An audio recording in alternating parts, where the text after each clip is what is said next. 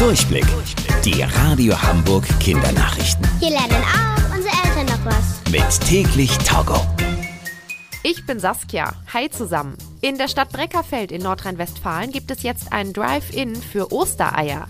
So wie ihr das vielleicht von Fastfood-Restaurants kennt. Man fährt mit dem Auto durch und holt das Essen ab. Und so können die Menschen in Breckerfeld jetzt auch bunte Eier kaufen. Das hat sich ein Landwirt ausgedacht.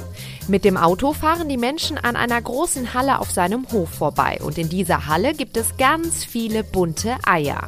Normalerweise findet jedes Jahr zu Ostern auf dem Bauernhof ein großes Fest statt, aber das muss wegen Corona ausfallen.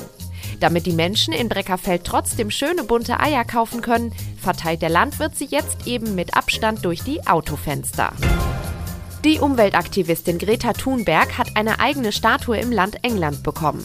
Greta kennt ihr als das Mädchen mit den zwei geflochtenen Zöpfen. Sie kommt aus Schweden und ist quasi die Erfinderin von Fridays for Future. Das ist eine Bewegung von SchülerInnen, die sich für mehr Klimaschutz einsetzt. Vor zwei Jahren hatte sich Greta dazu entschlossen, immer freitags die Schule zu schwänzen. Statt in den Unterricht setzte sie sich vor den Reichstag in Stockholm, also da, wo die PolitikerInnen arbeiten. Sie saß da ganz alleine, nur mit einem Schild vor sich. Auf dem stand Schulstreik fürs Klima. Mittlerweile haben sich Greta ganz viele Kinder auf der ganzen Welt angeschlossen.